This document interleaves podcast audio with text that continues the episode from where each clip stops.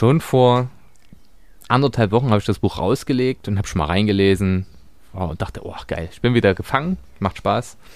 Und dann kam die vergangene Woche und ähm, ja, sehr viel hier zu tun. Dort mussten die Noten fertig werden, da musste was getan werden, wie auch immer. In jedem Fall begab es sich, dass ich Donnerstag dann die ersten zwei Kapitel gelesen hatte.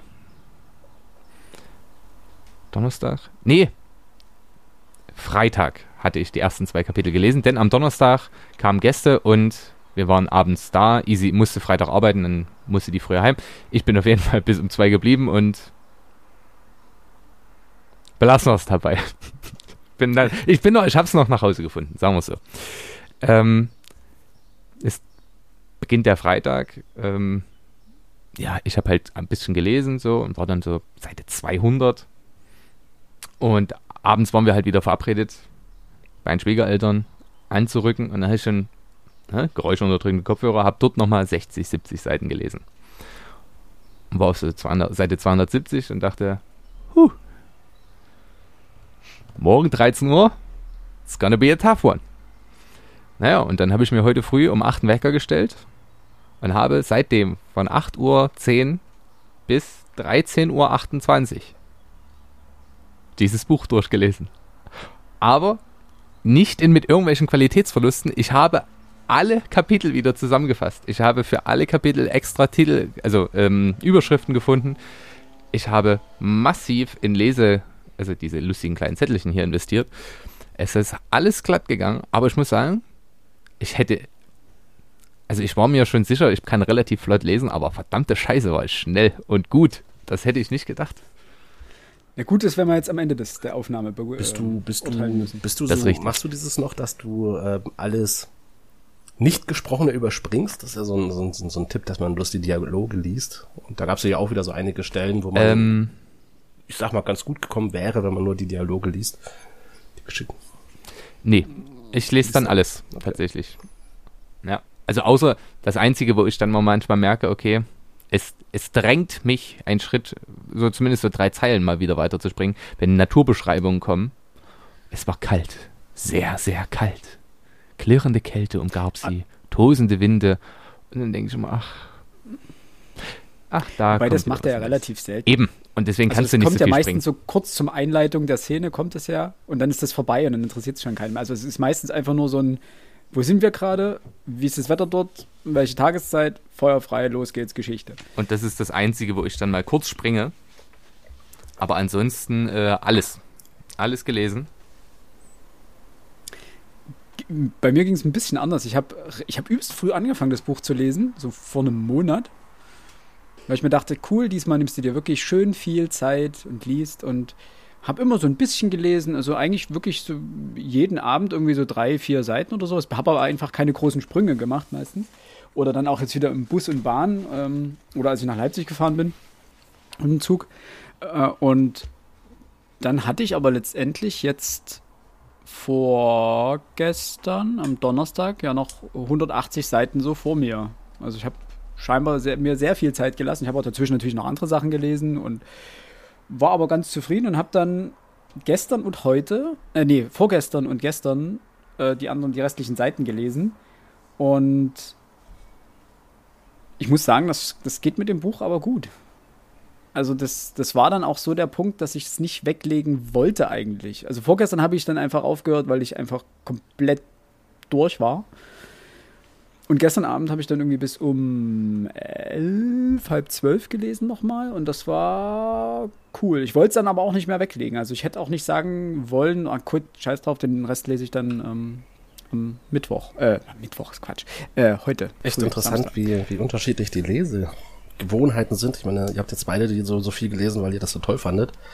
Ähm, Philipp, ich gebe dir vollkommen recht, dass so die ersten, also ich würde nicht sagen 250 Seiten, aber so die ersten drei Kapitel, dass die wirklich hervorragend sind. Und dann das mittendrin, Alter, habe ich mich gequält. Das war, ich habe tatsächlich auch viel gehört, Echt? weil das, das ging einfach nicht zu lesen. Das ist, nee. Äh, zum Ende hin, zum Ende hin okay, wurde es wieder besser. zu sprechen sein. Aber ähm, das, was so die ersten zwei Kapitel, was dich so angefixt hat an dem Buch, hat er leider nicht durchgehalten. Ich glaube. Okay, ich habe mich, glaube ich, keine einzige Seite gelangweilt. Ah, dazu kommen wir gleich. Ich möchte nur eins noch anmerken. Ja. Das Buch macht es einem auch leicht, es in einem Sip dann durchzusuchten. Das also fand ich Ja. persönlich. So, es war jetzt nicht so, dass ich dieses, verdammt, ich mache das jetzt nur für den Podcast und muss mich da durchquälen, sondern es war ein, ich muss mich zwar ranhalten und es gibt keine Möglichkeit jetzt zu sagen, ach na gut, dann chill ich mal kurz beim Rauchen oder so auf, auf der Terrasse und mache jetzt nichts, sondern ich habe immer das Buch samt meiner ganzen Kleber und Notizzettel bei mir gehabt und wollte auch wissen, wie es weitergeht. Also es war keine, keine Qual, sich jetzt ranhalten zu müssen.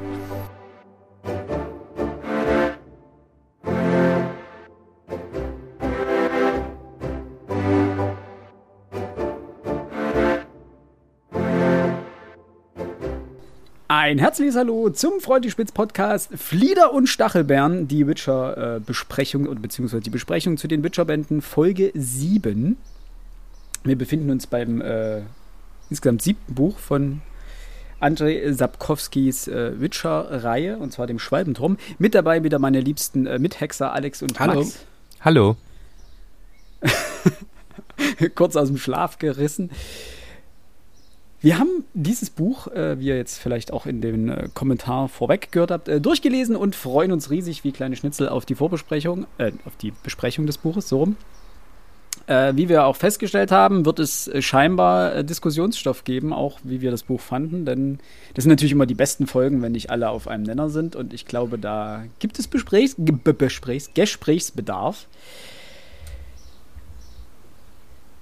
Ich hatte mir, glaube ich, noch ein paar Dinge überlegt, die ich vorher sagen wollte, weil ich die mir aufgeschrieben habe, weil, weil. Erstmal vielen Dank an alle diejenigen, die uns auch jetzt im Vorfeld dieser Folge schon wieder geschrieben haben, wann es denn endlich die nächste Buchbesprechung gibt. Ähm, denn mittlerweile gibt es einige, die unserem Vorschlag äh, nachgekommen sind, äh, nämlich immer die Bücher als erstes zu lesen und dann äh, diese Folgenbesprechung sich anzuhören. Und wir haben auch schon ziemlich viel Feedback be bekommen von Leuten, die auch wirklich aufgrund des Podcasts und dieser Folgenbesprechung oder dieser Buchbesprechung ähm, die Witcher-Bände angefangen haben zu lesen. Und mittlerweile haben uns, glaube ich, 99% aller überholt äh, mit den Büchern. Und kamen dann immer schon die Fragen so, ja, wann, wann macht ihr nicht weiter? Ich bin jetzt auch schon, ich habe eigentlich, ich habe gewartet, ich habe echt gewartet, ich habe versucht zu warten und dann, dann habe ich einfach weitergelesen, weil es hat ewig gedauert, ehe die nächste Folge kam und jetzt, jetzt brauche ich die Folge noch dazu. Äh, vielen Dank an diejenigen.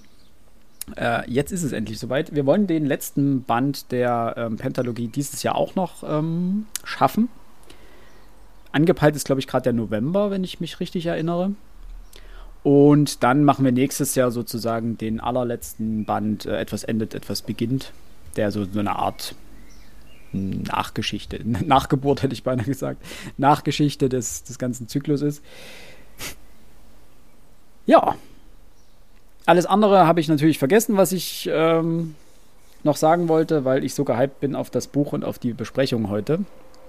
Äh, nur vornweg, äh, wer jetzt zum ersten Mal hier reinhört, dem sei gesagt, äh, es gibt auch alle sechs Buchbesprechungen vorneweg. Die könnt ihr euch gerne der Reihe nach anhören. Das ist auch die Lesereihenfolge, die in Anführungsstrichen offizielle. Und wir werden spoilern heute. Wir werden als erstes jetzt eine kleine Kurzeinschätzung machen, wie wir das Buch fanden, ohne Spoiler. Dann kommt eine Spoilerwarnung. Und dann werden wir Kapitel für Kapitel das Buch durchgehen. Und wir vermuten mal jetzt zu diesem Zeitpunkt, äh, dass die Folge etwas Überlänge bekommen wird und dementsprechend teilen wir sie vermutlich in der Mitte. Und den zweiten Teil bekommt ihr dann sozusagen eine Woche später. Das äh, hilft uns, äh, unser Podcast-Kontingent äh, sinnvoll aufzuteilen. Äh, das hilft uns jetzt vor der Sommerpause ähm, doch noch zwei Folgen zu bringen. Und es ist vielleicht ein bisschen entspannter, was das Hören der Folgen angeht. Da müsst ihr euch nicht durch vier Stunden durchquälen, sondern könnt noch zwei Stunden eine Pause machen oder so. Mal gucken, wie lang es wird. Ich freue mich drauf. So, habt ihr noch was vorneweg? Kopfschütteln. So, Kaffee ist schon fast alle. Aber das reicht noch bis zur Pause. Dann würde ich sagen, ähm, bitte eine äh, Kurzeinschätzung, wie ihr das Buch fandet. Beginnen darf. Alex, ich habe gehört, da gibt es Gesprächsbedarf. Ähm, mir fällt nur ein, zwei Sachen im Vorfeld. Äh, hattest du genannt, über welches Buch wir heute eigentlich sprechen? Du hast zwar gesagt, hast, hast ja, du, ich glaube, habe ich, hab ich gesagt, dass wir über den, den, ja. fünf, nee, den vierten der, der Pentalogie, der Schwalbenturm, äh, der Schwalbenturm. Genau. Okay, das, das habe ich dann wahrscheinlich überhört. Ähm, vielleicht auch noch eine zweite Sache vorneweg. Ähm, ich hoffe, man hört es nicht allzu doll. Ich bin natürlich mal wieder erkältet. Ähm, okay, fangen wir an zu meiner Kurzeinschätzung. Wir haben ja vorhin schon mal drüber gesprochen. Ähm, Philipp hatte das Buch als allererstes angefangen zu lesen und ähm, nach kurzer Zeit schon gemeint, ey, die ersten 250 Seiten, das ist der Knaller und das Buch ist so geil und ich freue mich auf den Rest. Ähm, mit den ersten 200 Seiten hat er vollkommen recht gehabt. Das ist ein ultra starker Beginn der hier passiert. Und das Buch endet auch ultra stark. Das große Problem für mich ist, dass alles dazwischen eher semi-stark für mich persönlich war. Und das Buch hatte für mich persönlich am wenigsten mit dem Hexer zu tun. Also weswegen die, die, diese gesamte Geschichte überhaupt angefangen ähm, wurde zu schreiben. Also es ist sehr, sehr wenig Hexer in dem Buch, also Hexer in seinem klassischen Sinne. Und ja, mehr möchte ich gar nicht verraten. Max, ja. Okay. Hast du dir zufällig markiert, welche, äh, welche Kapitel da dich. Kommen da kommen wir dann wahrscheinlich ja. drauf, ne? Du wirst. Genau, okay. Ähm, zu dem Thema Hexer. Äh, ich habe mir über. Weil, weil, du das gerade gesagt hast. Hier steht ja drin, ähm, der vierte Roman der mhm. Hexer-Saga.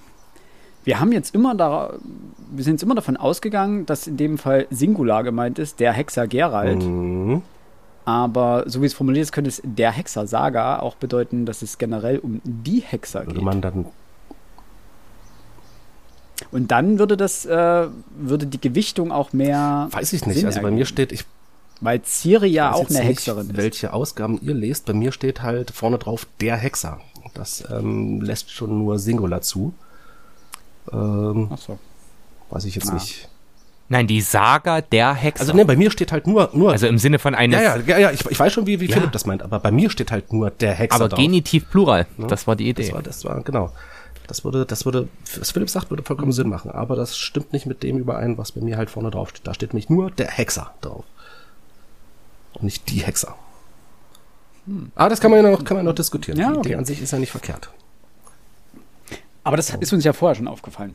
Das hatten wir ja bereits bei, äh, bei einem der, ich glaube, bei einem der ersteren Bände der Pentalogie, also das generell in der Pentalogie Gerald einfach nur eine Nebenrolle spielt. Also gefühlt so stark ja. wie in diesem Buch tatsächlich. Ähm, bisher noch nicht, ja. Mhm. Kommt jetzt. Okay. okay. Max? Also, ich hatte vorhin ja auch schon gesagt, ich habe es relativ schnell gelesen. Und mit relativ schnell meine ich ultra schnell. Ähm, und ich muss sagen, es hat mich wieder in seinen Bann gezogen. Mir fällt es die ersten Kapitel dann, also die ersten Kapitel sind übertrieben, also die ersten 30 Seiten denke ich immer, ach ja. Hm, hm. Und dann irgendwie packt es mich wieder und dann habe ich Bock, ähm, weiter zu lesen und schnell weiter zu lesen, weil ich ja wissen will, was alles so geschieht. Das Schwierigste für mich ist dann immer bloß, äh, ich fasse ja mir alle Kapitel immer einzeln zusammen nach Szenen und dann mich immer wieder rauszureißen und diesen diese Zusammenfassung zu schreiben, das stört mich ungemein, weil ich gerne einfach am Stück lese, um nichts zu, ja, weiß nicht, um nichts zu verpassen, um nicht aus dem Flow herauszugeraten. Mir hat die, das Buch wieder massiv Bock gemacht. Ähm, aber es gab auch einzelne kleine Stellchen, wo ich mir gedacht habe, ach Mensch, das verstehe ich nicht. Da verstehe ich die Charakterentwicklung nicht, beziehungsweise da verstehe ich die Handlung insoweit nicht, weil ich denke, da haben wir es uns aber sehr einfach gemacht, Herr Sapkowski, äh, rein von der, vom Storytelling her. Es gibt da so zwei, drei Momente, wo ich gedacht habe, ja, okay, ja, na klar, Punkt. Das musste jetzt passieren, weil sonst wäre das ganz schön schwierig geworden mit der Geschichte. Aber da kommen wir dann im Einzelnen drauf, ähm, wo ich das etwas sehr konstruiert fand. Aber ich bin trotzdem immer noch gewillt, den letzten Band zu lesen. Und ich muss auch ehrlich sagen, gerade habe ich extremen Bock, es ganz zu Ende zu lesen mir hat dieses Buch unglaublich viel Spaß bereitet. Ich hatte ja so bei den letzten Bänden so kurze ähm, ja, Durchhänger ist falsch, aber da habe ich mich sehr gefragt, wie er die ganzen Enden wieder zusammenführen möchte. Und das beginnt jetzt im Schwalbenturm, finde ich, sehr deutlich zu werden. Und ich hatte ja gerade eben schon gesagt, ich hatte, glaube ich, keine Seite, auf der ich mich gelangweilt habe. Also das Buch hat ein unglaublich starkes Pacing. Es gibt so zwei, drei Dinge, die mich stören gegen Ende, die aber komplett verzeihbar sind in meinen Augen. Und auf die kommen wir dann noch äh, zu sprechen. Das sind Kleinigkeiten letztendlich, also was, was die Wortwahl angeht, aber äh, das finde ich macht jetzt wenig kaputt. Ähm, was die Konstruktion des Ganzen angeht, stimme ich dir ein bisschen zu, Max. Es gibt einige Stellen, in denen das, wenn man sehr stark darüber nachdenkt, konstruiert wirkt. Aber ich versuche mich dann immer wieder ein bisschen zu erden, indem ich mir sage, es will ja keiner ein Buch über was lesen, wo nichts passiert. Also du musst Dinge zusammenführen in irgendeiner Form und sie, das geht an manchen Stellen vielleicht eleganter. Ähm, ich finde aber Sapkowski verschleiert das durch seinen Erzählstil, auf den wir dann nochmal zu sprechen kommen müssen, denn ich denke, oder ich finde, er hat es in diesem Buch noch besser gemacht als in den Vorgängern, wie er die Erzählperspektiven verändert ständig und was er damit auch mit dem Leser anstellt, gerade gegen Ende hin. Ähm, unterm Strich fand ich es bisher das stärkste Buch der, der Pentalogie bisher. Also die Vorgeschichten werden mal außen vor gelassen, aber selbst da überlege ich gerade, ähm, ob es nicht sogar besser ist. Wobei man fairerweise sagen muss, dass äh, der Schwalbenturm wahrscheinlich nur deswegen so gut ist, weil die anderen Bände davor diese, die Grundlage dafür gelegt haben. Also das ist immer so das Problem. Ne? Gerade wenn du Mehrteiler hast, hast du einfach Bücher, die erstmal die ganze Geschichte aufbauen müssen, alles mal alles ins Rollen bringen müssen, bevor dann äh, in, auf das große Finale zugesteuert werden kann. Und das große Finale kann nur so gut sein, wie die Grundlage ist. Aber bisher, also das Buch hat für mich den besten Lesefluss gehabt. Es hat dich gut gehypt. Auf jeden Fall. Also gestern, ich habe gestern Abend die letzten 80, 90 Seiten gelesen und ich war die ganze Zeit zwischen Buch weglegen, weil erstmal wieder runterkommen und ich muss direkt danach die Dame vom See anfangen. Also ich wollte eigentlich das Buch weglegen und direkt das nächste aus dem Regal ziehen und weiterlesen. Hab's dann und ich bin auch heute früh war ich immer noch am überlegen und dachte mir so, Wartest du jetzt bis November, ehe du das, also bis in dem Fall Oktober, bis du das nächste Buch liest, oder fängst du doch schon früher an? Also eigentlich hätte ich jetzt direkt Bock, das nächste weiterzulesen. Einfach weil so viel noch so präsent ist und dann, weil es, es so viele Dinge gibt, die darauf hindeuten, was jetzt als nächstes passiert, dass ich da richtig Bock habe. Fragen über Fragen. Das ist halt die Frage, die ich mir auch gestellt habe, ähm, weil ich immer merke, ich muss mich dann erst wieder in die Handlung hineintasten ähm, damit wieder die Dinge, die alle schon passiert sind, ähm, ja, wieder zutage treten und man auch die Informationen nicht wieder vergisst, die ja jetzt auch schon wieder ein Vierteljahr, halbes Jahr, ich weiß nicht, wann wir den letzten Teil gelesen haben, ähm, ja, man vergisst einfach relativ viel, beziehungsweise es ist einem eben nicht mehr immer klar und dann, das ist wahrscheinlich auch der Grund, warum ich im ersten Mal 30, 40 Seiten brauche, um wieder reinzukommen. Aber insgesamt bin ich bei dir. Ich überlege auch gerade, ob ich noch weiter lese gleich. Aber dann muss ich wieder so gute äh, Notizen schreiben, damit ich mich auch, wenn dann die nächste Auf äh, Aufnahme kommt, daran erinnern kann, was ich da überhaupt gelesen habe. Ich muss fairerweise sagen, Sapkowski macht das unglaublich gut, dich wieder mit reinzuholen. Die Art und Weise, wie er Erzählung einleitet und wie er immer wieder hm, aus erzählerischer Perspektive kommen wir dann vor allem bei dem Rittersporn-Teil dazu, nochmal einen Schritt zurückgeht vor den letzten oder äh, vor das Ende des letzten Bandes nimmt dich unglaublich gut immer wieder in die Geschichte rein und denkst, ah, weil er wirft dir am Anfang Namen hin, wo du denkst, ah, verdammt, verdammt, wer war das jetzt? Oh Gott. Und dann dröselt er das Gespräch auf und lässt das Gespräch auch lang genug laufen zwischen äh, den Charakteren, dass du wieder reinkommst und sagst, ah, okay, ja, jetzt weiß ich hier, Vatier, der Geheimdienstchef Nilfgaard zum Beispiel, komme ich mit. Und das macht er, macht er ziemlich gut. Und er lässt dann auch, das macht er aber so zwischendrin, das merkt man am Anfang dann relativ schnell, ähm, Zeit ist ein ganz großes Thema bei ihm, das ganz wenig besprochen wird. Denn äh, es kommt erst so, keine Ahnung, nach 60, 70 Seiten fällt einem erst auf, wie lange die Eroberung Zintras zurücklegt, nämlich vier bis fünf Jahre oder sowas. Aber kommen wir dann dazu. Jetzt würde ich sagen, gehen wir ins Buch. Yes, Sir. Dann eine kleine Spoilerwarnung. Wie immer, wir gehen jetzt äh, Schritt für Schritt die Kapitel durch, werden frei vom Leder spoilern, inklusive Ende und allem drum und dran. Wer das nicht hören möchte, weil er vorher das Buch lesen möchte, jetzt Pause drücken, Buch lesen und dann wiederkommen. Ja, that's it. Fangen wir an. Soll ich wieder meine kleinen Zusammenfassungen vorlesen? Also, Äh, sehr gerne. erstes Kapitel. Ich habe diesmal hier bloß fünf Unterpunkte. Ähm, als allererstes beginnt eine Erzählung über die Tag- und Nachtgleiche. Ähm, darauf ähm, sehen wir Triss Merigold und Neneke, wie sie eine Vision einer Verletzten haben. In dem Zusammenhang wissen wir noch nicht, wer das ist. Es wird uns dann später immer klarer werden, wer das ist. Als drittes trifft der Einsiedler Vy Sogota ähm, eine Verletzte. Er pflegt sie auch. Später stellt sich heraus, es handelt sich um Ciri. Im vierten Abschnitt stellen wir fest, Ciri und Visogota vertrauen sich da nicht. Und ähm, Ciri erzählt sehr ungern, was ihr alles passiert ist. Ähm, und zum Schluss erzählt Visogota seine Geschichte, dass er Professor in Oxenfurt war, dass er Professor in Nilfgaard war und dass er stets aufgrund seiner Publikation verfolgt wurde und jetzt äh, Schutz als Eremit sucht und gefunden hat, und zwar in den, ähm, ja, in den Weiten einer Nebellandschaft, wo sich im Grunde genommen nichts befindet weiter. Kann man es so zusammenfassen? Ich denke schon. Wir haben die ersten Verluste zu beklagen. Philipp ist nicht mehr in seinem Bilde Der zu Philipp sehen. ist geflüchtet. Das ging schnell. Ich dachte nicht, dass es so Ich schlimm fand war. das jetzt auch nicht wirklich verkehrt von, dem, von dir, was du erzählt hast. Ähm, alles richtig. Ja. Aber die Tragik, ich kann sie nachvollziehen.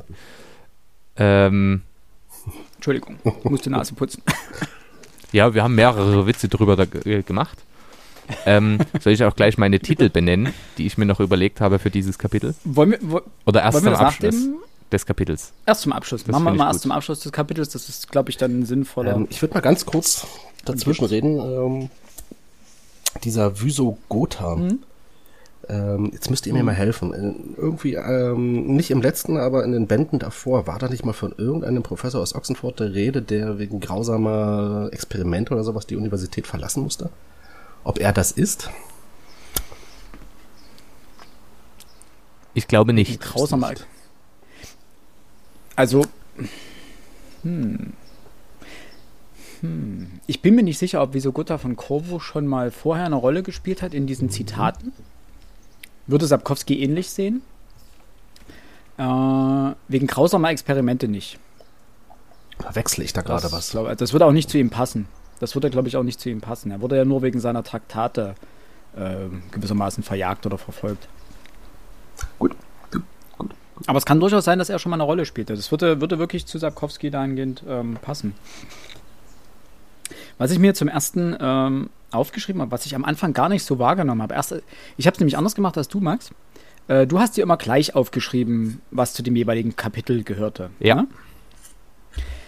Das ist wahnsinnig hilfreich, weil es viel präsenter ist. Ich mache das immer erst danach. Ich lese das ganze Buch in mehr oder weniger einem Rutsch und gehe danach nochmal alle Kapitel und alle Zettelchen durch und mache mir dann meine Notizen dazu. Das hat den Nachteil, dass es anstrengender ist, weil du erstmal wieder kurz in das Kapitel reinlesen musst, so schräg, um zu gucken, um was ging es jetzt genau nochmal darum. Es hat den Vorteil, es ruft dir das wieder ein bisschen ins Gedächtnis. Und es hatte jetzt den Vorteil, dass ich die Relevanz der ersten Seite ganz anders eingeschätzt habe. Ich habe es am Anfang gelesen, so wie so eine Einleitung, ja, es gibt einen Jahreszyklus und es gibt diese, diesen Knospo Knospung und Imba-Elk und die Reife und Sauvine und wie es alles heißt und das äh, Äquinoctium. Dachte mir, ah, okay, cool, ja, nette Information, danke. Aber es ist letztendlich für das Buch unglaublich wichtig, um diese 12 Millionen Zeitebenen zu verstehen, in denen das Buch spielt. Und das habe ich erst am, am Ende, so, also als ich jetzt nochmal da reingeblättert habe, habe ich das erst verstanden. Und weil die Begriffe werden ja, sind ja omnipräsent in dem Buch. Die werden ja dauernd als, als Zeitmarker genutzt, um auch die Geschichte einzu, einzuordnen. Ich hatte leider nicht mehr genügend Zeit, ähm, die verschiedenen Zeitebenen zu orten, ordnen. Das ist auch Ah, wahnsinnig auf, aufwendig, weil es einfach zahllose Sachen sind, die sich eben alle um diese Tag- und Nachtgleiche. Also, das ist faktisch unser Fixpunkt. Ja. mit diesem zweiten Feiertag, dessen Namen ich gerade schon wieder vergessen habe, der dann später nochmal kommt. Sauwine. Genau.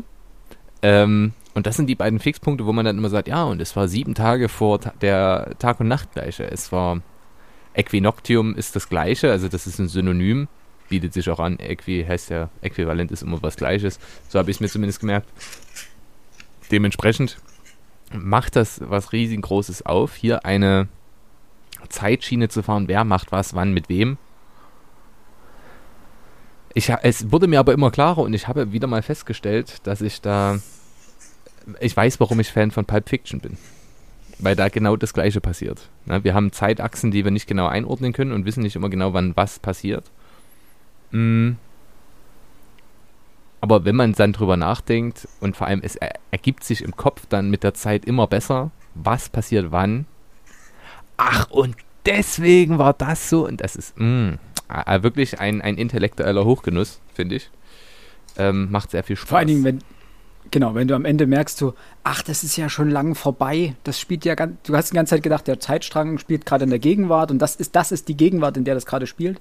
Und du dann merkst, ach nee, das ist ja schon, liegt ja schon lange zurück. Und das beherrscht Sapkowski unglaublich gut. Und das ist mittelalterliche Geschichtsschreibung. So funktioniert sie ja ein bisschen, ne? Es gibt ja, ganz häufig diese Momente, es gibt immer einen danach. Er springt ja dann teilweise 500 Jahre in die Zukunft in einem kurzen Absatz. Der ist nur 5, 6 Zeilen lang, ist dann irgendein Gelehrter 500 Jahre später, der dann irgendwas äh, liest, zum Beispiel von Rittersporns Aufzeichnung oder sowas und dem eine ganz andere Bedeutung zukommen lässt und dann ist es wieder abgehakt und interessiert wieder keinen mehr. Aber immer dieses, es gibt immer einen danach. Und es gibt immer einen sehr weit danach. Oder das ist, liegt alles schon sehr weit zurück. Das äh, ist großartig. Habt ihr gleich äh, was zur wilden Jagd oder soll ich da kurz was dazu sagen? Ähm, Die wilde Jagd ja ein sehr omnipräsentes Thema ist. Nö, mach du ruhig. Warte. Ich weiß jetzt nicht, worauf du hinaus willst. Ähm, es geht ja gleich auf Seite 9, wird ja die wilde Jagd beschrieben, die da als Kavalkade über die Himmel zieht. Und wir haben ja festgestellt, dass Sapkowski sich ja bei vielen äh, Volkssagen, Mythen, Märchen etc. bedient. Ähm, und die wilde Jagd ist tatsächlich eine Volkssage, die äh, in weiten Teilen Europas ähm, bekannt ist. Und als ihr, ihre Sichtung war immer Vorbote für Katastrophen und Kriege, Dürren und Krankheiten oder den Tod desjenigen, der ihrer gewahr wurde. Und der Begriff wurde hauptsächlich durch äh, Jakob Grimms deutsche Mythologie von 1835 geprägt, was ich noch ziemlich äh, interessant fand. Und ist aber auch in anderen Teilen Europas bekannt. Zum Beispiel in Skandinavien war es die Odinsjagd oder Odinsjagd oder die Fahrt nach Asgard. Ähm, in England The Wild Hunt, wo, was auch titelgebend war für, oder ähm, doch titelgebend war für das äh, Witcher 3, für den Ko Computerspielteil. Äh, oder in Italien Caccia Morta. Und der Zug besteht immer, also der, diese, die wilde Jagd besteht immer aus Seelen, die vorzeitig oder unter besonderen Umständen, also Gewalt oder Unglück aus, den, aus dem Leben gerissen wurden. Und der Anführer der wilden Jagd heißt, hat verschiedene Namen. Also im Norden äh, war es eher Odin, äh, in den alemannischen Stämmen oder ähm, in der alemannischen Mythologie war es dann häufig Wotan oder Wotin, je nachdem, unterschiedlich je nachdem. Ähm, aber auch äh, der Schimmelreiter. Mhm wo ich an Theodor, äh, Theodor, Storm. Theodor Sturm denken musste. Und das fand ich, äh, das sind so diese Elemente, finde ich, finde ich großartig spannend, die er da mit reinbringt. Und da kommen dann noch eine ganze Menge andere. Ähm, ja. Das nur zur wilden Jagd. Passend dazu habe ich einen, einen äh, Ausschnitt direkt gleich äh, auf Seite 10 markiert, bei dem nämlich ähm, alle Figuren benannt werden und was sie gerade so machen während dieses Momentes. Mhm. Und ähm, einfach so, überall auf der Welt war die Nacht, der Herbst, Tag und Nacht gleiche, auch eine Nacht von Albträumen und Wahngesichten, eine Nacht, in der so mancher plötzlich in schweißnassen und zerwühlten Laken erwachte und beklommen und angsterfüllt. Ähm, Im goldtürmigen Nilfgaard erwachte mit einem Schrei Kaiser Emhyr van äh, Emreis, im Norden in Lang Exeter vor König Esteratyssen im Bett auf, dass seine Gemahlin, Königin Suleika, wach wurde. In Dreiberg schreckte der Erzspion Dijkstra auf und griff nach dem Stilett und wurde wach davon die Gemahlin des Schatzmeisters. Da musste ich Mhm. wahnsinnig lachen. äh, dass er gerade die, Schatzme die, die Frau vom Schatzmeister gönnt.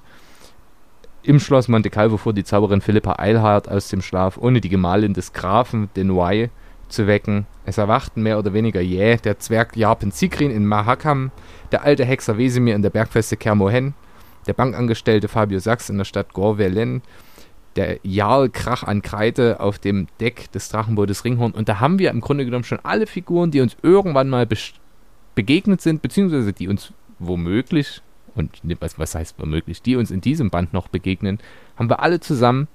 Allen passiert was in dieser Tag- und Nachtgleiche. Alle wachen sie aus ihren Träumen auf.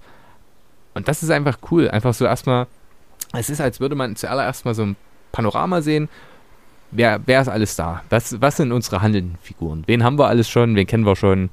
Wen kennen wir vielleicht noch nicht, aber werden ihn noch kennenlernen. Darauf ist es ja faktisch schon so ein kleines Foreshadowing. Und ähm, das hatte was für mich. Und natürlich dieser Witz mit äh, Dijkstra, der gerade seines Schatzministers äh, Gattin begattet. Das fand ich sehr hübsch. Ich finde das erzählerisch halt ganz cool. Du hast dann später, wenn die Namen, also zum Beispiel in Lan Exeter, also König Esterer Thyssen, ich glaube, den hatten wir in den vorhergehenden Bänden noch nicht wirklich. Bin mir aber nicht ganz sicher, ob da der Name schon mal fiel, eventuell. Bei der Aufzählung der Könige vielleicht. Ähm, aber du hast dann, sobald er dann wirklich Thema wird, hast du das Gefühl, ja, ja, stimmt, den Namen, den habe ich schon mal gehört, ja, stimmt. Also, und das ist ja so ganz wichtig, wenn du, wenn du Geschichten erzählst, dass du dem Leser immer das Gefühl gibst, ja, Moment, da war was, ja, von dem habe ich schon mal gehört und dass er sich heimisch mit den Namen fühlt, dass die, dass die Namen sich dadurch auch besser festigen und äh, mehr einprägen.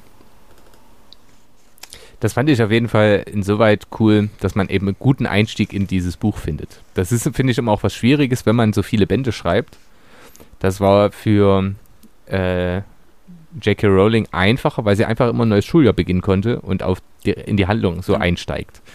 Das macht sich natürlich beim Hexer schwierig, weil wir kein, kein ähm, zyklisches Verhalten haben. Also, dass immer wiederkehrende Sachen passieren, sondern es schreitet ja immer weiter ja. voran. Und dementsprechend ähm, war das doch sehr clever gelöst. Auch allgemein die, der Aufbau der Erzählperspektive, dass du Ciri hier von jemandem finden lässt, in dem Fall wie so Gotha. Ähm, aber Ciri nicht sofort, also es kommt nicht sofort diese Konfrontation, wo er fragt, wer bist du, was tust du? Und sie muss sofort erzählen, was das ist, sondern erstmal blickst du durch die Augen von Visogota, dem Einsiedler, auf Ciri und er schließt erstmal aus, aus ihrem Zustand und der Art und Weise, wie er sie findet und wo er sie findet, daraus, was ihr zugestoßen sein könnte. Und das ist gleichzeitig der Punkt auf Seite 17, wie Visogotha, man wird erst später erfahren, dass er Professor in Oxford war und in Nilfgaard und dass er ein Gelehrter ist generell. Aber das wird hier schon angedeutet, indem man ungefähr in der Mitte, ähm, er kümmert sich um Ciri und versorgt ihre Wunden und schreibt da eine Art Bericht darüber gewissermaßen oder notiert sich das in dem Fall. Wobei er sagt zwar, notiert werden soll auch. Ach nee, doch, er setzte die Feder aufs Papier. Also er schreibt es auch wirklich auf und stellt dann fest, das Mädchen hat noch nie ein Kind geboren, äh, keinerlei alte Male, Narben, Schramm, keine Spuren von schwerer Arbeit, Unfälle, risikoreichem Leben und so weiter. Ähm, betont, dass es keine alten Spuren gibt, aber dafür frische. Also er schließt sozusagen aus ihrem körperlichen Zustand, dass sie scheinbar vorher eine Privilegierte war, mittlerweile aber das Leben ihr ziemlich üblich, übel mitgespielt hat.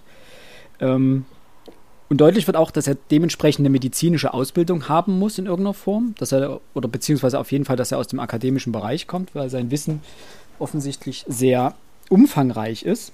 Also auch was äh, Unterernährung, Muskulatur, Muskulatur Körperbau, äh, verschiedene Merkmale angeht. Also sehr viel theoretisches Wissen wird hier offenbar. Ähm, zeigt aber auch, und deswegen hatte ich mir das auch ähm, markiert, so äh, in der Leistengegend, direkt neben dem Schamhügel. Also er hat sie wirklich komplett nackig gemacht und komplett untersucht und versorgt, etc. Aber vollständig aus dem Blick eines Mediziners, Wissenschaftlers, wie auch immer. Ja. Ähm, äh, war ich von an. Oh nee, sorry, Alex, mach oh, du erst ähm, hier ist ein Satz drin, ähm, den fand ich sehr, ich sag mal, bemerkenswert. Ähm, du hast, du hast genau mhm. davor gestoppt, Philipp. Das Mädchen ist geschlagen worden, verprügelt und keineswegs von väterlicher Hand. Ähm, es scheint, wir sind, wir reden hier also von einer Welt, in der Frauen oder zumindest junge Mädchen durchaus Verletzungen tragen dürfen, tragen können, die, sofern sie von, von, von der Gewalt innerhalb der Familie stammen, anscheinend toleriert werden. Weiß nicht, ob toleriert. Ich denke nicht, dass da eine Wertung da drin ist. Er, er, aber der Arzt, ich denke, die unterscheiden Arzt, sich klar, vielleicht. klar, der, der Vater wird ja nie wirklich so zuprügeln, wie man es mit Siri in dem Fall gemacht hat, aber es wird zugeschlagen. Und wenn es die väterlich, er sagte keineswegs von väterlicher Hand. Ähm, wisst ihr, worauf, ich- worauf ich hinaus will? Also dieses, ähm, weiß nicht, man schlägt keine Frauen, denn, es ist der Vater.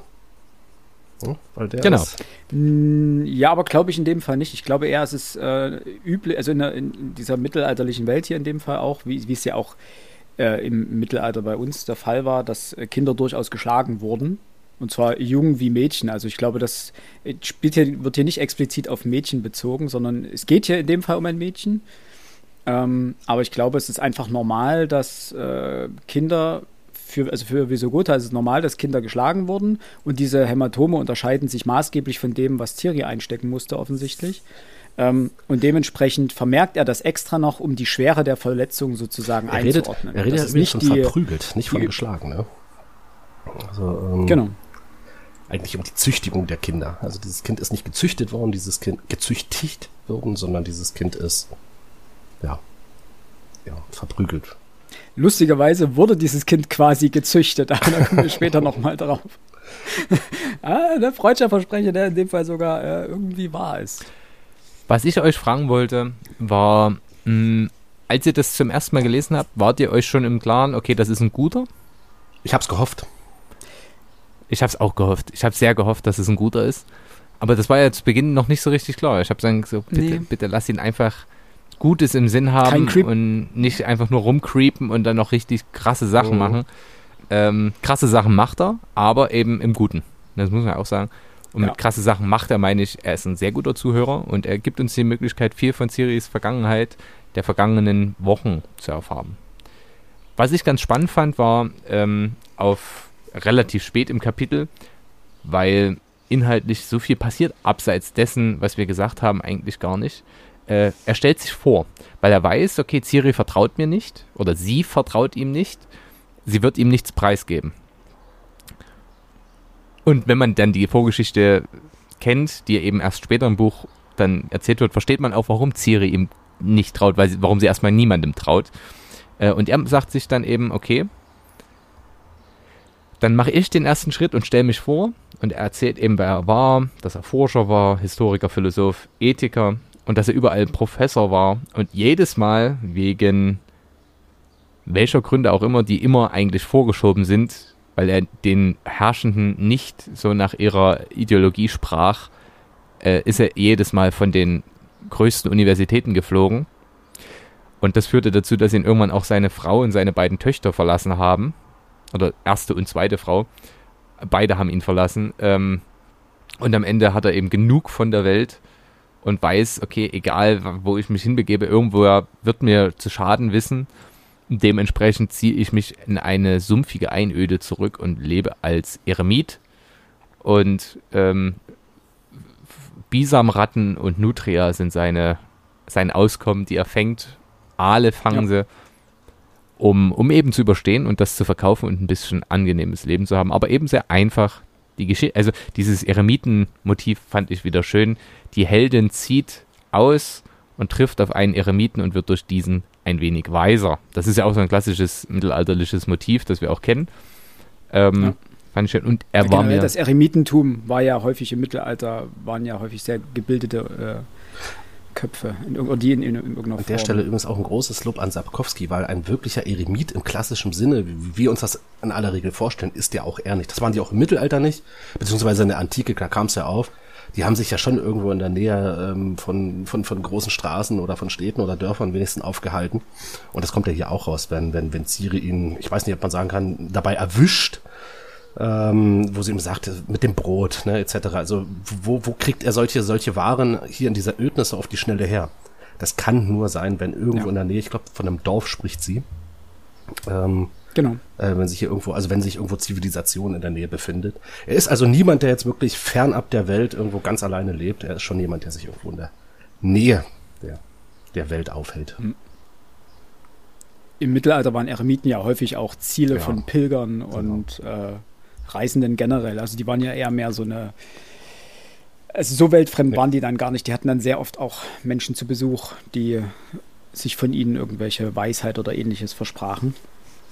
Ähm, ich wollte noch mal ganz kurz, äh, bevor wir weitergehen, ähm, auf Seite 19 spricht er ja, während er sie verarztet, von Rubor, Kalor und Tumor Mhm. und Dolor. Mhm. Ähm, das wird hier nicht noch wird nicht aufgeklärt, was das ist, für alle, die sich da gewundert haben. Das sind die äh, Entzündungszeichen, äh, die klassischen Entzündungszeichen. Eigentlich sind es fünf, hier spricht er nur von vieren.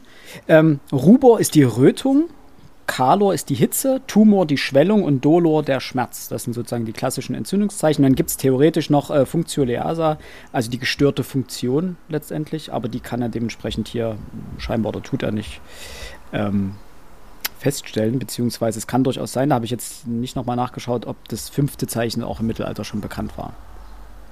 Das nur als kleiner Side-Fact. Fand, äh, Finde ich cool. Also das mit Dolor wusste ich, weil ich weiß, was Do Dolor heißt. Das bisschen Latein ist mir geblieben. Übrigens Ähm, deswegen auch anderen- Dolormin, ne?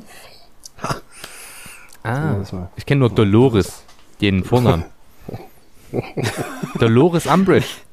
Klingelt da. was. Ja, ja, stimmt. Ja, Die die fügt ja Harry auch Schnapsstifterin. zu. Genau. Ja, sehr gut. Die quält ja auch. Ja.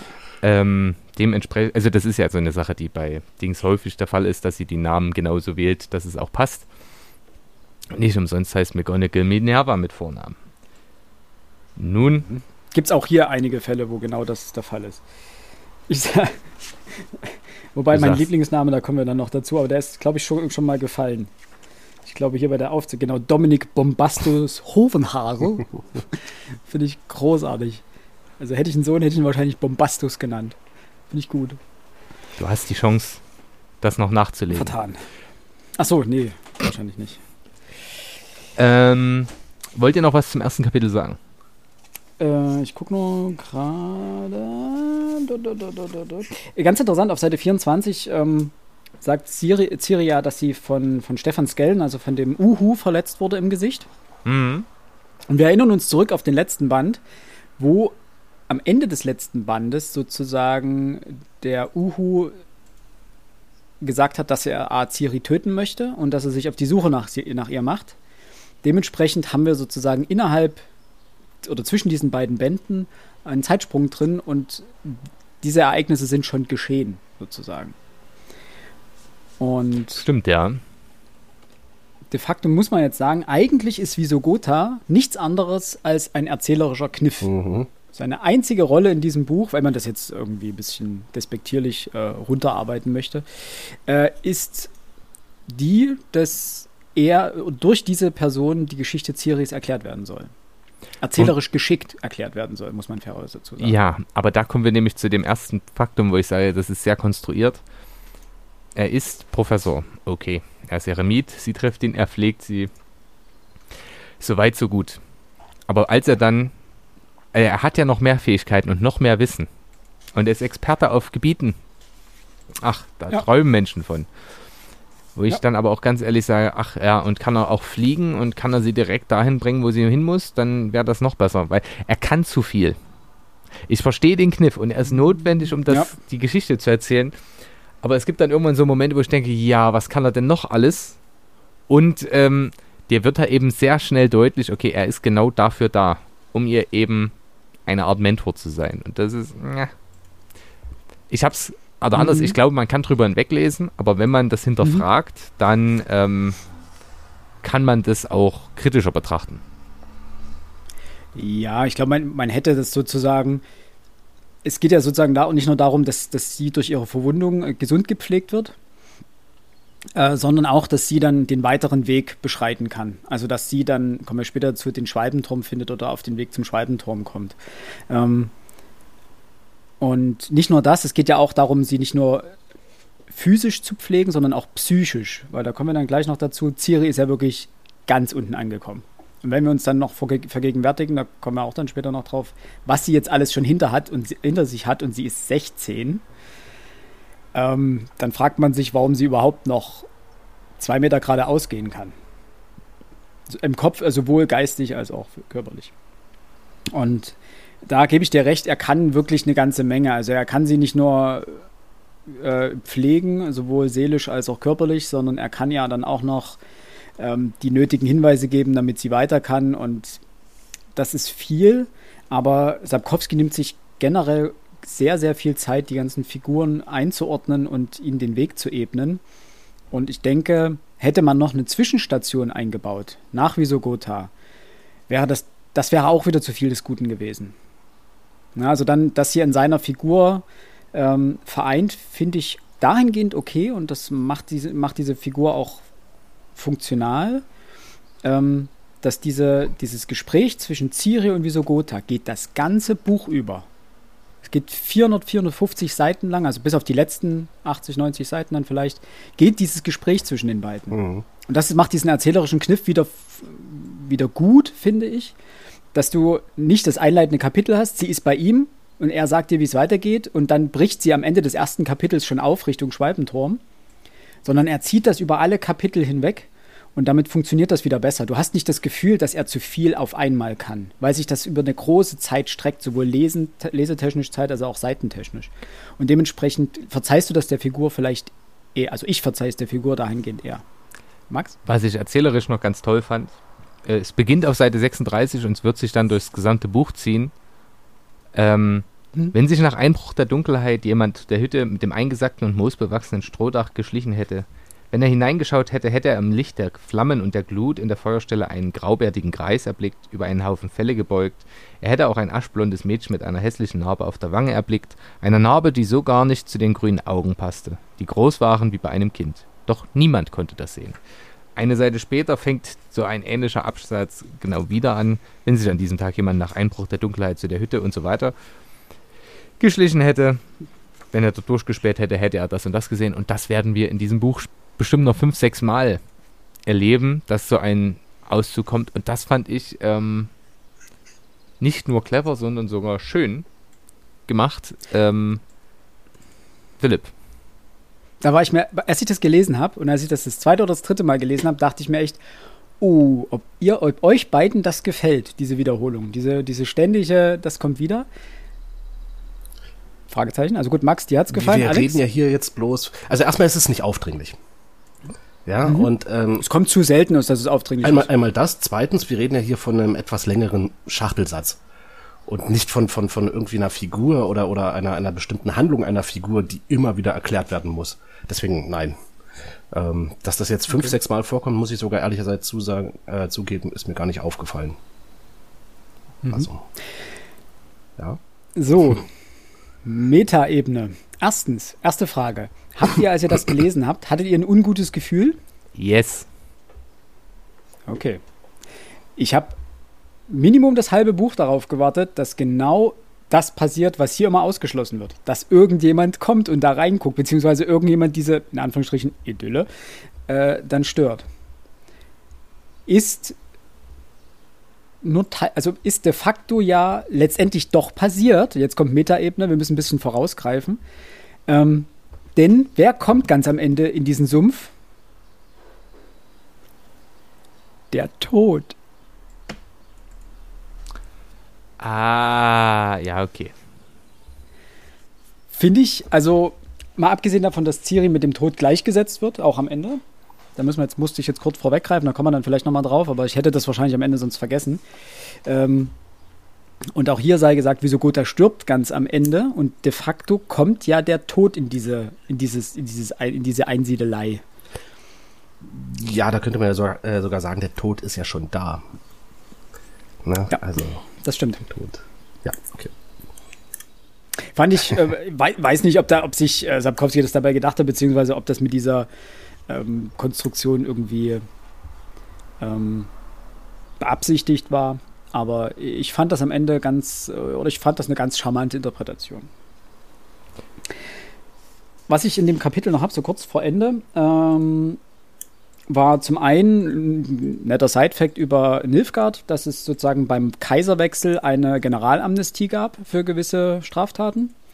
Ist jetzt nicht weiter relevant, also wird nochmal eine kleine Relevanz spielen, aber ist eigentlich nur ein netter Side-Fact.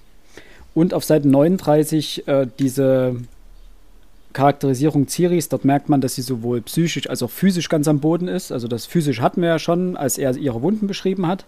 Und hier gibt es sozusagen diese Diskussion als zwischen Visogota und Ciri über Ethik und was ist Moral. Und da merkt man, dass Ciri eigentlich eine waschechte Soziopathin geworden ist. Menschenvertrauen ist nicht mehr. Menschen, also das Gute gibt es auch nicht mehr. Äh, das Böse muss man einfach, das in ihren Augen Böse muss man einfach ausmerzen und vernichten. That's it. Ähm, ich glaube, damit das, wird sie. Entschuldigung, Max. Das gleiche. Ich wollte nur sagen. ich wollte nur sagen, damit wird sie mit dieser Ansicht wird sie in dem Buch nicht mehr nicht die letzte sein, die genau diese Meinung vertritt. Das wollte ich nur anmerken. Alex. Also erstmal, Max, es tut mir leid, dass ich dir immer dann ins Wort gefallen bin, als du angefangen hast zu sprechen. Nein. Äh, dasselbe Gespräch kommt übrigens im zehnten Kapitel nochmal. Moral und Ethik. Mhm. Ähm, dort noch etwas intensiver. Das äh, aber da kommen wir später nochmal drauf, weil das hat mir sehr, sehr gut gefallen, was dann alles erzählt wird. Ganz ehrlich, ich habe bei ganz vielen Dialogen hier in diesem Buch an dich denken müssen, Alex, und mir gedacht, hoffentlich gefallen dir diese Dialoge auch so gut wie mir. Es sind so viele philosophische oh, oh. Gespräche hier drin, ohne dass sie nervig philosophisch sind. Also ohne dass du denkst, oh, jetzt kriegst du irgendwie mit der Moralkeule eins übergebraten, sondern sie sind richtig gut geschrieben und sie machen so Laune. Ob das äh, Dijkstra ist, der dann mit, mit äh, Thyssen spricht, ob das Gerald ist, der mit dem Präfekten spricht. Es sind so unglaublich gute Konflikte in Dialogen, die ausgetragen werden. Das macht einfach unglaublich viel Spaß. Da kann man jetzt natürlich Und, auch sagen, dass sich, dass hm? sich äh, Sapkowski das sehr einfach macht, weil die Protagonisten haben sehr, sehr klar, äh, klare und voreinander sehr voneinander klar unterscheidbare Positionen. Ähm, mhm. Also ich fand, es gab sehr viel Schwarz und Weiß und wenig Grau. Echt? Ja. Fand ich gar nicht. gar nicht. Also okay. ich meine, also weil ich, andersrum, ich habe jetzt immer die so ein bisschen beobachtet nebenbei, äh, wie sich die Charaktere über die Bücher bisher entwickelt mhm. haben. Also die krasseste Entwicklung de facto macht Klar. Ciri durch. Ja? Ähm, aber auch die anderen, also ich finde, es, es gibt keine der Figuren ist so eine, so, ein, so eine klassische Heldenreisefigur. Du hast nicht so dieses das, das Prinzip Frodo, die, die Gutnatur, die am Ende das Böse besiegt, die, die existiert nicht. Ähm, Ciri wird zu einem teilweise sehr unsympathischen jungen Mädchen. Äh, Jennifer, die man ja auch anders ähm, aus den Spielen vielleicht im, im, im Kopf hatte, ist auch keine Sympathieträgerin. Nicht, also nicht im klassischen, also die hat auch ihre ganz düsteren Seiten. Äh, Gerald genauso. Da gibt es ja später Diskussionen über Rache und wie diese Rache genommen werden muss und wie blutig. Also das ist jetzt auch kein Kind von Traurigkeit. Und da ist, äh, und auch Triss, die jetzt am moderatesten noch ist von ihrer Einstellung und hat zum Teil ganz deutliche Winkelzüge drauf, die ihren Charakter jetzt ambivalent erscheinen lassen. Wir können ja mal, wenn wir mit allen Büchern durch sind, ähm, mal mal, mal gucken. Ich würde behaupten wollen, diese Entwicklung, die die Figuren durchmachen, also bei Ciri gebe ich dir vollkommen recht. Ähm, das ist nicht nur die stärkste Verwandlung, es ist auch meiner Meinung nach die einzige, die wirklich dauerhaft ist. Also auch, ich sag mal, über das Ende der Geschichte hinweg. Bei vielen anderen Figuren könnte ich mir gut vorstellen, dass das bloß so temporäre, auf die jeweilige Situation angepasste ja, Verhaltensweisen sind. Also ich mhm. denke mal, wenn der, wenn der große Krieg vorbei ist, wenn Ciri irgendwann mal wieder in Sicherheit ist, ähm, werden wir könnte man die Figuren dann wahrscheinlich wieder nehmen und in den ersten Band zurückpacken. Das dürfte meiner Meinung nach ausschließlich bei Ciri nicht funktionieren.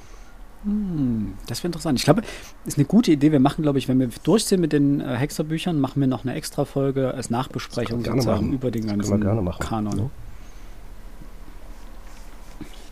So, und das äh, ist dann auch das Ende des ersten Kapitels. Es endet natürlich, doch niemand konnte das sehen und erst recht nicht hören. Die Hütte mit den eingesagten moosbewachsenen Strohdach war gut im Nebel verborgen in einem Sumpfland, in das sich niemand wagte. Eure äh, Alternativtitel zum ersten Kapitel oder allgemeinen Titel, das hat ja normalerweise keine. Wer möchte anfangen? Äh, ich, ich, ich nenne einfach mal Ciris Auferstehung. Mhm. Das, ist, das, das fand ich sehr, sehr, sehr, sehr passend von dem Motiv her, dass sie ja praktisch dem Tode näher war als dem Leben. Und mhm. eigentlich klar ist am Ende des ersten Kapitels, okay, da passiert was. Philipp. Ich? Äh, ich habe ein Männlein steht im Walde. ich musste irgendwann das Lied denken und äh, ja. Äh, und Bisamratten, Heilkunde und Philosophie. Finde ich auch charmant. Ja, irgendwie. Ähm, ich habe vier. Der Eremit und das Biest. Weil Ja, Ciri am ja. Anfang wirklich fies zu ihm ist, dafür, dass er ihr das Leben gerettet hat. Ähm, Der alte Mann und das Kind. An Hemingway. Ja. äh, draußen zwischen den Sümpfen. Und die Schwalbe und der Rabe. Nach der Fabel, die erzählt wird. Ähm, und das passt für mich auch ganz schön. Ja, du kennst mich doch. Meta und der Wolf. Ach nein, Meta und der Rabe. Me- Meta und der Wolf ist auch schön. Wobei, Me Meta und der Wolf haben wir später noch. Musste ich auch, fand ich auch super. Aber kommen wir dann dazu. Kapitel 2. Das wird eine Wir sind- also riesenlange ich- Folge, Alter. Ich meine, wir haben eine Stunde geschafft und ein Das ist Kapitel eine, geschafft. eine ist doch super. Geschwindigkeit, die wir hier an den Tag legen, ja. Kleiner Spoiler an dieser Stelle, es sind zehn Kapitel. Vor allem, es ist nicht das längste Kapitel gewesen. Elf? Elf. Es Genau, ist es nicht länger, das sind das stimmt. elf Kapitel. Aber ja, ich, ja. ich sag mal, wir hatten ja jetzt viel Vorgeplänkel und viele Dinge, Ja. die wir schon fürs Ende vorgegriffen haben, dementsprechend. Daran lag Ich reden fasse- uns das jetzt mal schnell schön. Daran lag's. Genau. Genau. Und ich fasse schnell zusammen, was jetzt hier passiert in Kapitel 2. Also, es gibt einen Rückblick zu den Ratten. Diese sind drogenberauscht, terrorisieren unschuldige Menschen und tätowieren sich oder lassen sich tätowieren gegen Zwang. Hodgborn, eine neu eingeführte Figur, äh, warnt diese aber vergebens. Zweitens, wir erkennen die Rahmung dieser Geschichte, denn Ciri erzählt Visogota genau davon, was ihr mit den Ratten gemeinsam widerfahren ist.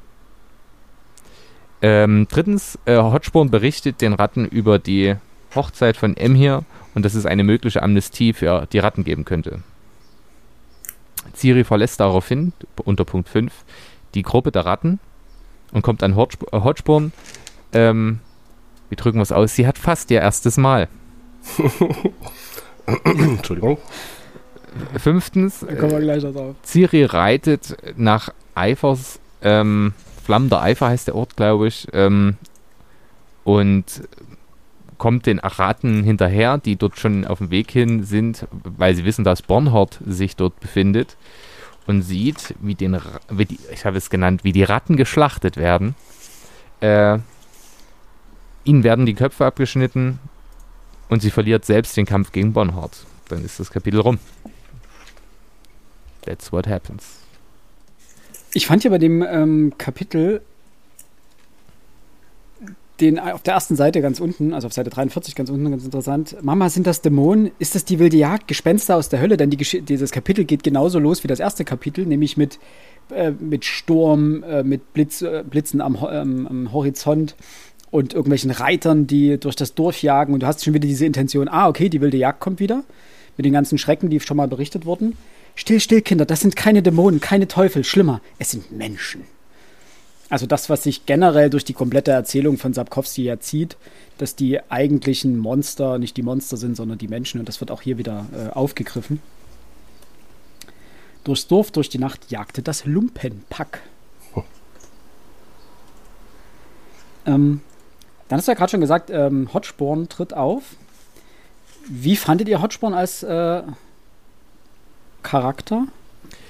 Ähm, am Anfang fand ich ihn interessant, aber dieses plumpe, ich würde Si- äh, Ciri gern gönnen, war mir dann etwas befremdlich. Also ich ma mag eigentlich Charaktere, die in einer Welt umherziehen und sich mit Lug und Trug und ganz viel äh, Kabale immer wieder mit dem Kopf aus der Schlinge ziehen und so alle gegeneinander ausspielen. Aber als er dann Ciri bei sich hat und sie die ganze Zeit bangen möchte, Ja, ich habe kurz gedacht, er ist derjenige, der dafür verantwortlich ist, dass Siri so schwer verletzt ähm, rumlag. Äh, ich hätte es ihm zugetraut. Ich mochte den auch nicht wirklich. Ich fand ihn eigentlich ganz interessant, ähm, weil er, während du dieses Kapitel gelesen hast, hattest du immer, wenn er in irgendeiner Form beteiligt war, das Gefühl, scheiße, irgendwas ist mit, stimmt mit dem Typen nicht.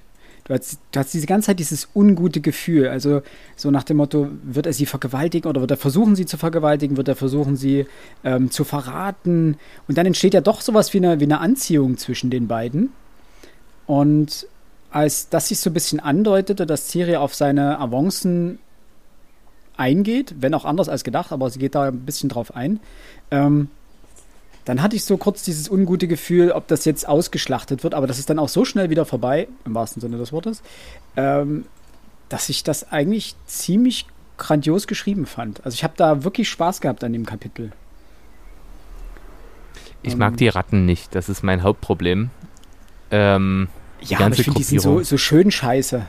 Ja. Die sind, so, die sind, das sind so richtige verzogene. Das sind kleine Opportunisten. Belger. Ähm, das, das ist gar nicht so, gar nicht so, so dumm, was die machen. Also gerade wenn es dann um die Amnestie geht.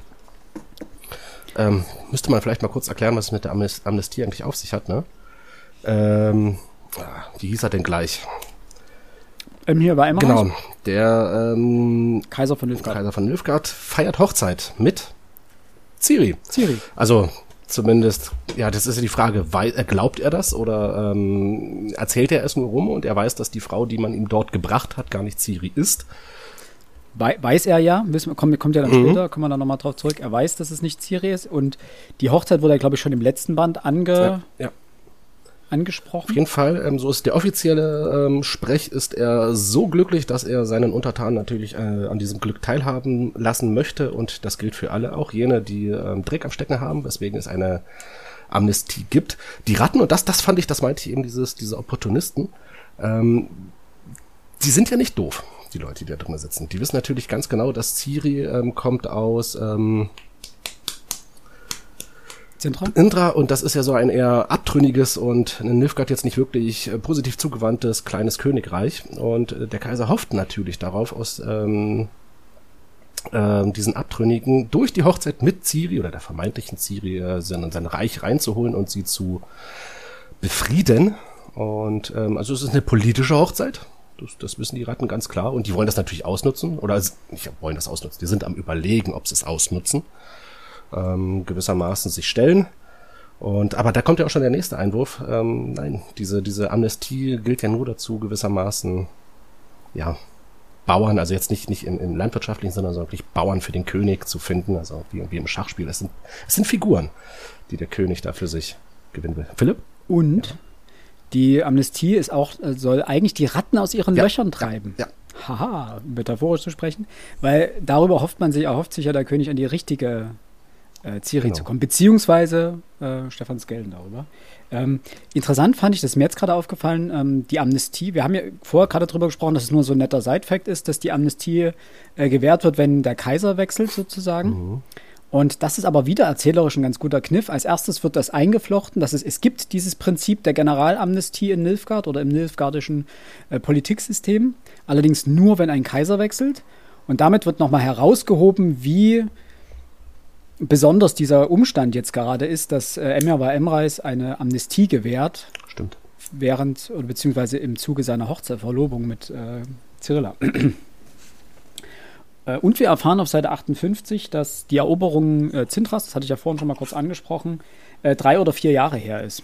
Also wie weit wir schon nach äh, dem ersten Band jetzt spielen, also wie viel Zeit jetzt in der Zeit, äh, während der Bände vergangen ist. Ähm, ja, ansonsten gibt es noch was Kleines, das, das, äh, der Begriff Efeustaat. Ich habe gleich mal nachgeguckt, ob es Efeustaat, ob es diesen Begriff auch äh, in unserer mittelalterlichen äh, Politik irgendwo mal gegeben hat. Aber nein, das ist ein Begriff, den Sapkowski sich scheinbar hier ausgedacht hat, beziehungsweise ich weiß nicht, ob er ihn irgendwoher entlehnt hat, aber der basiert jedenfalls nicht auf ähm, äh, einer Quelle etc.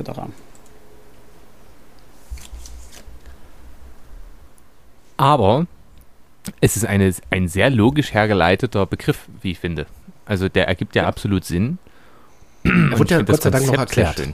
Genau. Und ja, genau. alleine auf die Idee zu kommen, das so äh, ja, zu umschreiben, fand ich äh, kreativ. Und ich mag ja originelle Dinge. Ich fand schön, wie Reeve darauf reagiert. Das nennt man Scheinaußernomie. Das wäre so geil. Das, das, das ist das, was Zabkowski ja häufig macht, die durch die Sprache zu definieren, wie intelligent der Sprecher ist. Aber weiter unten auf Seite 59 gibt es noch eine, Märchenreferenz, nämlich Rapunzel. In der Tat, Hotspur nickte. Ein bisschen ist das wie im Märchen, man muss zugeben. Es heißt, dass eine böse Zauberin diese Cyrilla irgendwo weit im Norden gefangen gehalten hat, in einem magischen Turm. Aber sie, Cyrilla, nicht die Zauberin, konnte fliehen und im Kaiserreich um Asyl bitten. Fand ich, äh, klang ein bisschen nach Rapunzel. Ja. Ich habe meinen ersten historischen Moment, wo ich mich sehr gefreut habe und das lustig fand, auf Seite 69 erst. Da geht es nämlich darum, dass sie fragt, wie weit ist es von hier aus bis nach Zintra? Wie viele Meilen? Eine Menge.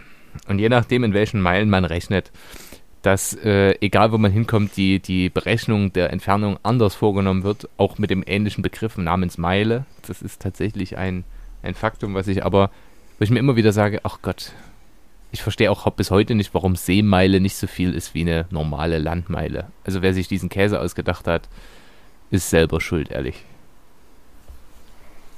Ja. Und dass man es dann in äh, Zeit angibt, also in Tagen meistens, die Reisezeit. Das ist deutlich cleverer.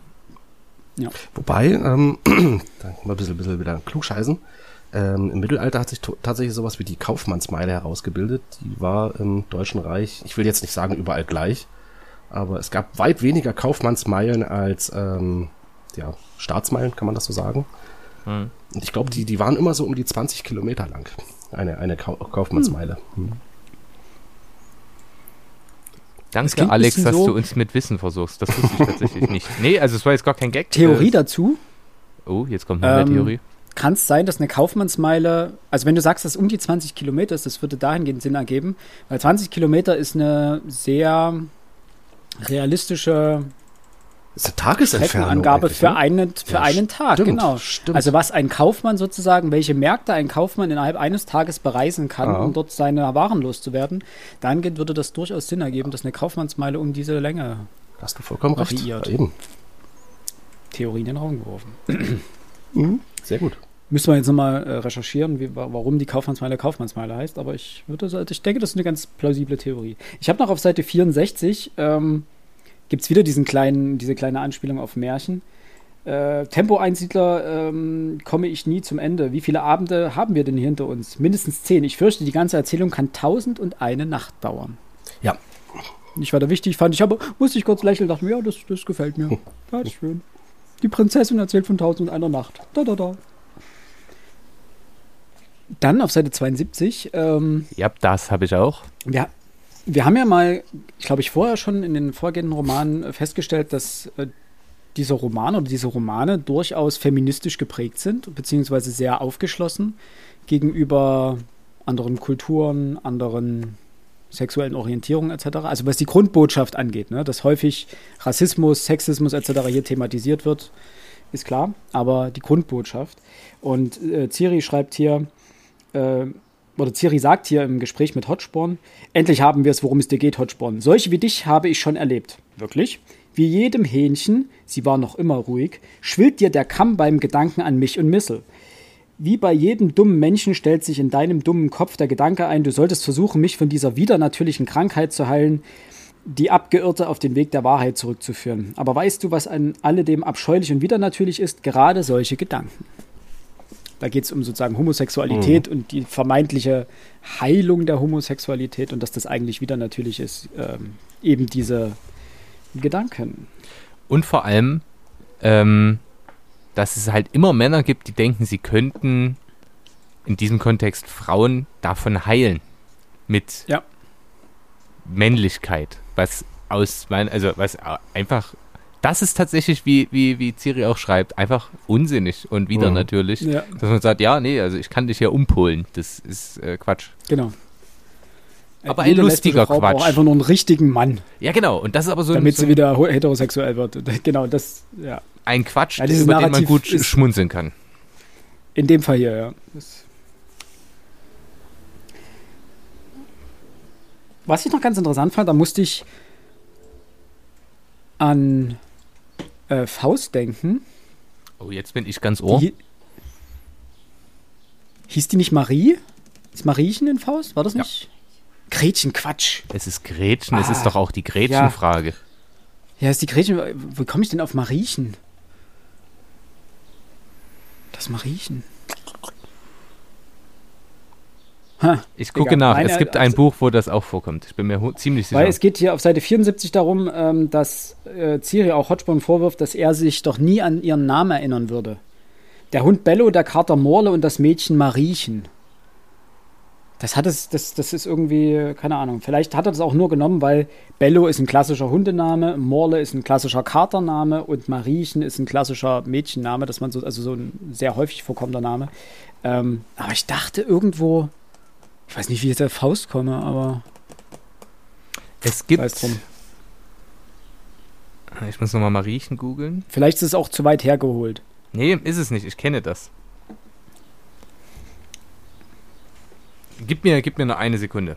Dann, Ich gebe dir eine Sekunde und blätter Ähm, Philipp, du durch. aber nicht alleine da. Ähm, mir geht's exakt genauso wie dir. Ich hätte jetzt auch sofort gesagt, ja. Die gute alte Mariechenfrage nee, aus Goethes Faust. es heißt, es gibt ein Gedicht, es heißt Mariechen. Mariechen saß am Rocken, im Grase schlummert ihr Kind, durch ihre schwarzen Locken weht kühl der Abendwind. Sie saß so sinnend, so traurig, so ernst und geisterbleich. Dunkle Wolken zogen schaurig und Wellen schlug der Teich. Hat die Der Reiher- umgebracht? Ich glaube, darum wird's gehen, ja. Ne? Ja. Also Mariechen saß weinend im Garten ist ein bekanntes Küchenlied. Der Text geht auf das Gedicht Mariechen von Josef Christian von Zettlitz zurück, das dieser 1832 veröffentlichte. Der Ursprung der volkstümlichen Melodie ist unbekannt.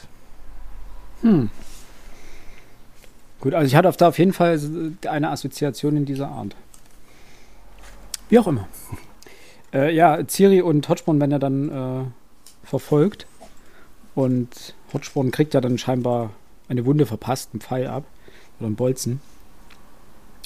Und er will ja dann nochmal, also er liegt dann, die liegen dann ver- verwundet oder er liegt verwundet äh, irgendwo unten in, in, einer- in einer Böschung hinab äh, oder am, am unteren Ende einer Böschung und will dann ja noch äh, mit ihr schlafen, so nach dem Motto, ja, es ist nah am Rückgrat der Pfeil eingeschlagen, mal gucken, wie lange ich noch kann, gönn mir.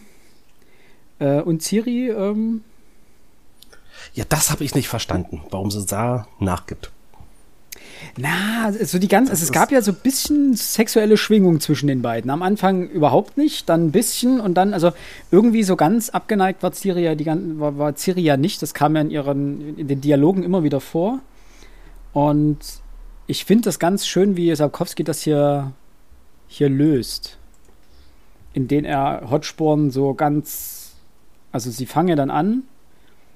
Und aber bevor es sozusagen zum eigentlichen äh, Akt kommt, äh, ja, bleibt er ganz still liegen und ist tot auf ihr. Das ist auch komisch, wenn, wenn, wenn vielleicht dein. Na gut, sie kann halt sagen, bei meiner fast Entjungferung ist der Kerl auf mir gestorben. Das ist mein Coitus Interruptus, der. Das ist Level Expert.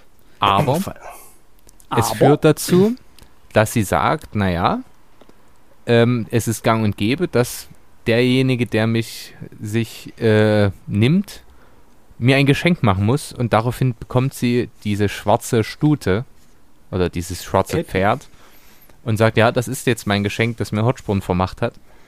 Und das hört ja auch auf diese komische Pfeife oder was das war, oder dieses Siegel, wenn er dran reibt, dann kommt es rum.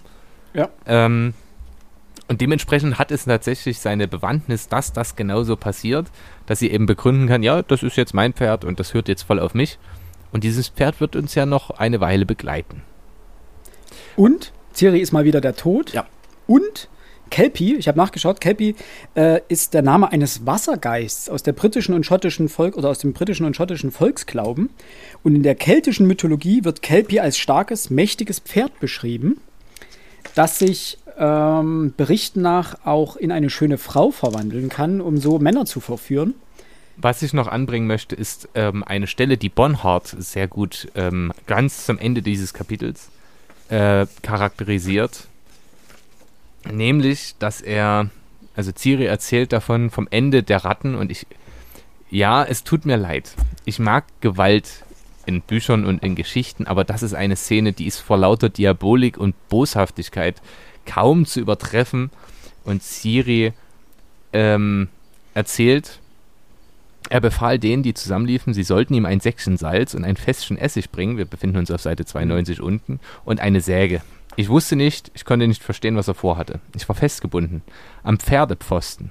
Er rief irgendwelche Knechte herbei, befahl ihnen, mich an den Haaren festzuhalten und an den Augenlidern. Er zeigte ihnen wie, so dass ich weder den Kopf abwenden noch die Augen schließen konnte.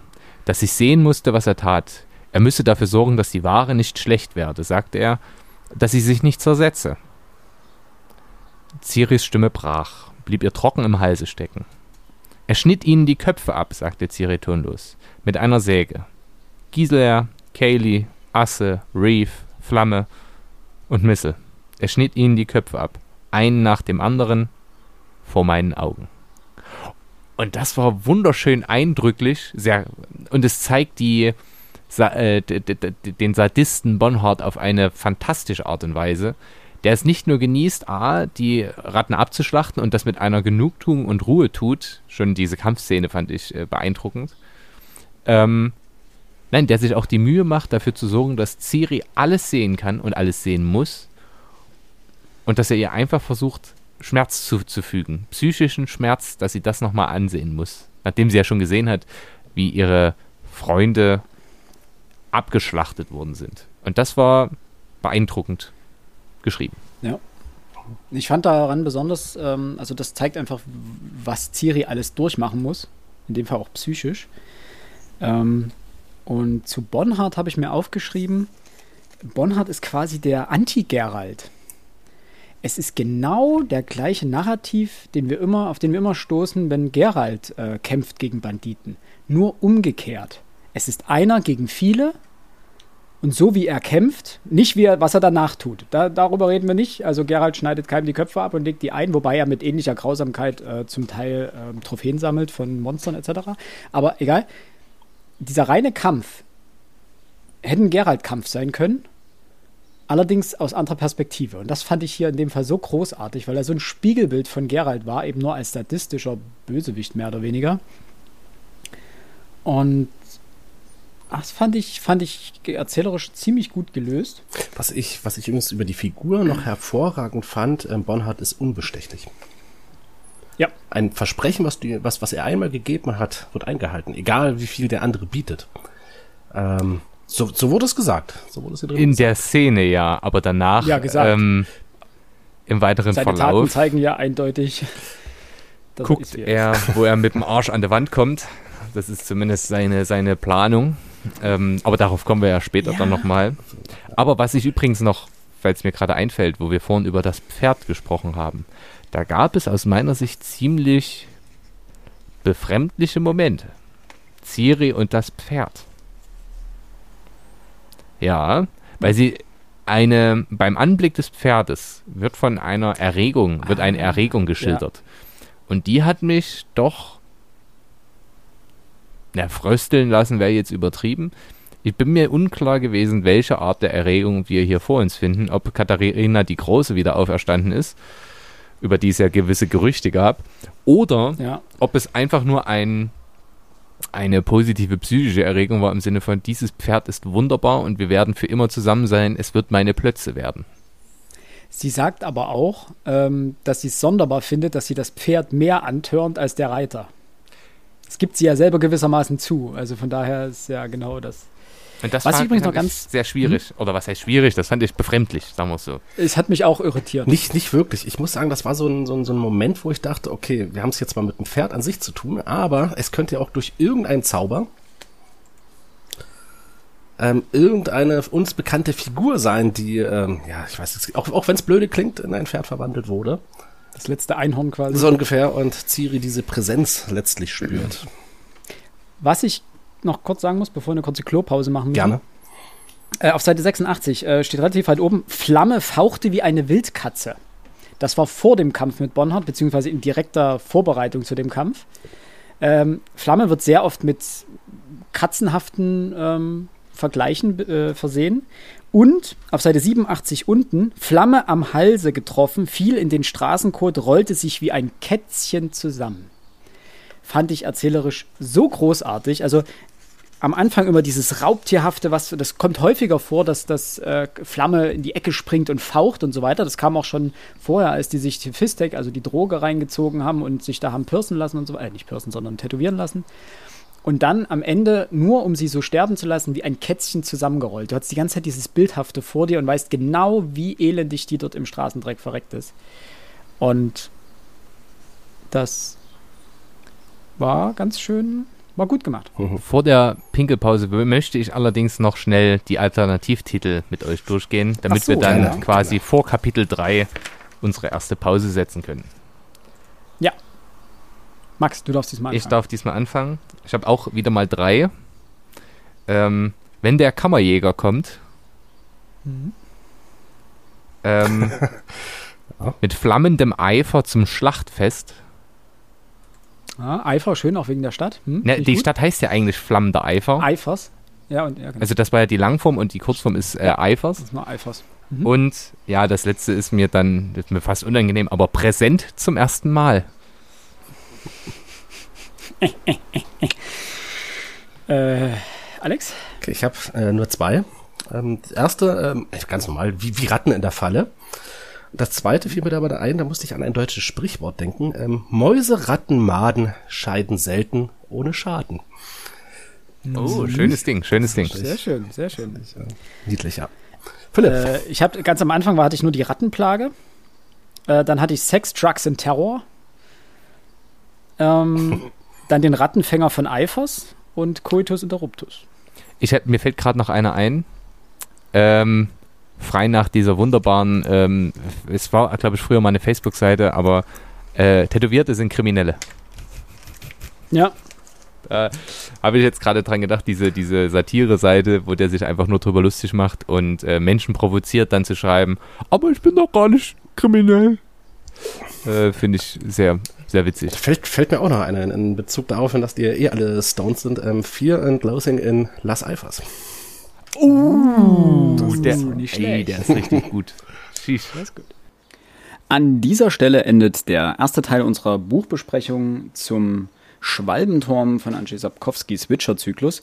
Wir haben uns entschieden, nach fünf Stunden Aufnahme, dass wir diese Folge in drei Teile äh, teilen werden. Ungefähr anderthalb Stunden äh, pro Folge. Die letzte wird wahrscheinlich ein Stückchen länger. Ähm, fünf Stunden, wie gesagt, Rohmaterial. Deswegen, wer gerade rechnen konnte, hat festgestellt, 3 mal 1,5 ergibt nicht 5. Äh, fünf Stunden Rohmaterial, deswegen nach dem Schnitt werden da ungefähr viereinhalb Stunden rauskommen, plus minus. Und wir haben uns entschlossen, um die anderthalb Stunden immer die Folgen zu machen. Äh, jeden- jedenfalls da, wo es inhaltlich äh, Sinn ergibt. Äh, ihr könnt uns gerne auf Social Media, das heißt auf Twitter oder Instagram, Feedback zu der Folge geben, sowohl wie ihr die Teilung des Ganzen findet, ähm, also ob ihr das für cool erachtet äh, oder ob ihr lieber fünf Stunden am Stück haben wolltet. Schreibt uns bitte auch, äh, wie ihr die Folge fandet, also rein inhaltlich, ob ihr mit uns übereinstimmt bei den ganzen äh, Themen, die wir angesprochen haben, ob wir was vergessen haben, eurer Ansicht nach. Äh, vielleicht haben wir ja den entscheidenden Punkt übersehen. Ähm, es sei angemerkt, dass wir nicht auf alles eingehen konnten, dass wir uns gerade dann gegen Ende ähm, sehr äh, am Riemen reißen mussten und äh, ein bisschen auf die Tube drücken mussten, dass die Folge nicht noch länger geworden ist. Dementsprechend haben wir uns wirklich auf die Hauptpunkte konzentriert. Wenn euch aber was aufgefallen sein sollte, was fehlt, oder wenn ihr etwas anders seht als wir, dann schreibt uns das doch gerne. Und ansonsten wünschen wir euch alles Gute, bleibt gesund und bis nächste Woche. Tschüss.